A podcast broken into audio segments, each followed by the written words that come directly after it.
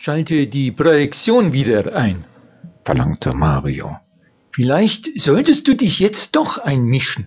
Ich äh, meine, du, du hast nichts zu verlieren. Die Terroristen haben sich gemeldet. Wenn man sie gefangen nimmt, zwingt man sie zur Aussage, auch gegen dich. Du hast nur noch zwei Möglichkeiten. Entweder sie werden doch noch abgeschossen, dann bist du allerdings nur deine Sorgen um sie, sondern auch um mich los. Oder sie schaffen die Flucht. Dann ist alles in Butter. Gar nichts ist dann Dummkopf, herrschte sie ihn an. Wo sollen sie denn hin? Es gibt in Wirklichkeit keinerlei Fluchtmöglichkeiten, auf Dauer gesehen. Dieser Raum ist zu lahm, um das Sonnensystem zu verlassen. Niemand hat überlichtschnelle Raumschiffe. Niemand? Mario erinnerte sich zu deutlich an seine Erlebnisse auf Shan. Eine Welt, wo vor langer Zeit Raumschiffe mit Sternenantrieb hergestellt worden waren. Das war verboten und wurde damals schrecklich geahndet, indem man den Planeten fast völlig ausbrannte und den Rest der Schana ein unwürdiges Dasein fristen ließ. Sie hatten nach ihrem unfreiwilligen Besuch allerdings Freunde auf Schan hinterlassen wertvolle Verbündete. Aber stimmte es wirklich, dass es überhaupt keine Raumschiffe mehr gab?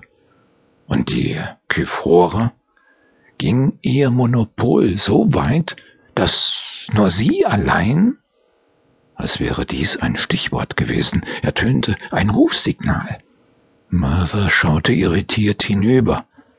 Ein Bildschirm flammte auf. Er zeigte einen Brupper, den Mario nicht kannte. Martha war plötzlich wieder kühler. Sie stand auf und trat einen Schritt zurück. Als sie Mario ansehen wollte, gelang es ihr nicht. Sie senkte den Blick. Papaya ist ein Schwein, ein Schuft, aber er ist ungeheuer willensstark. Das hätte ich ihm gar nicht zugetraut. Immerhin ist er bis in die höchsten Ränge aufgestiegen. Da muss man einen starken Willen haben und, und besessen sein, sonst hätte er es trotz deiner Hilfe nicht geschafft. Er, er hat massenhaft Leute umgebracht, nicht nur Prupper, sondern auch äh, Granmai, ich weiß, Martha.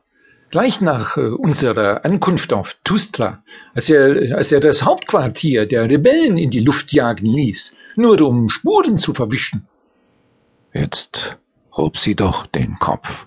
Na, siehst du, Mario, und ich habe nun ihn selber geopfert, für eine gemeinsame Sache. Er runzelte die Stirn.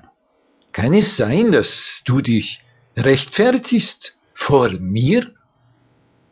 Sie blinzelte verwirrt. Tatsächlich, entfuhr es ihr. Sie richtete sich auf zu ihrer alten, stolzen Haltung. Aber es wirkte nicht mehr so überzeugend wie vorher. Wütend schnaufte sie, wollte etwas sagen.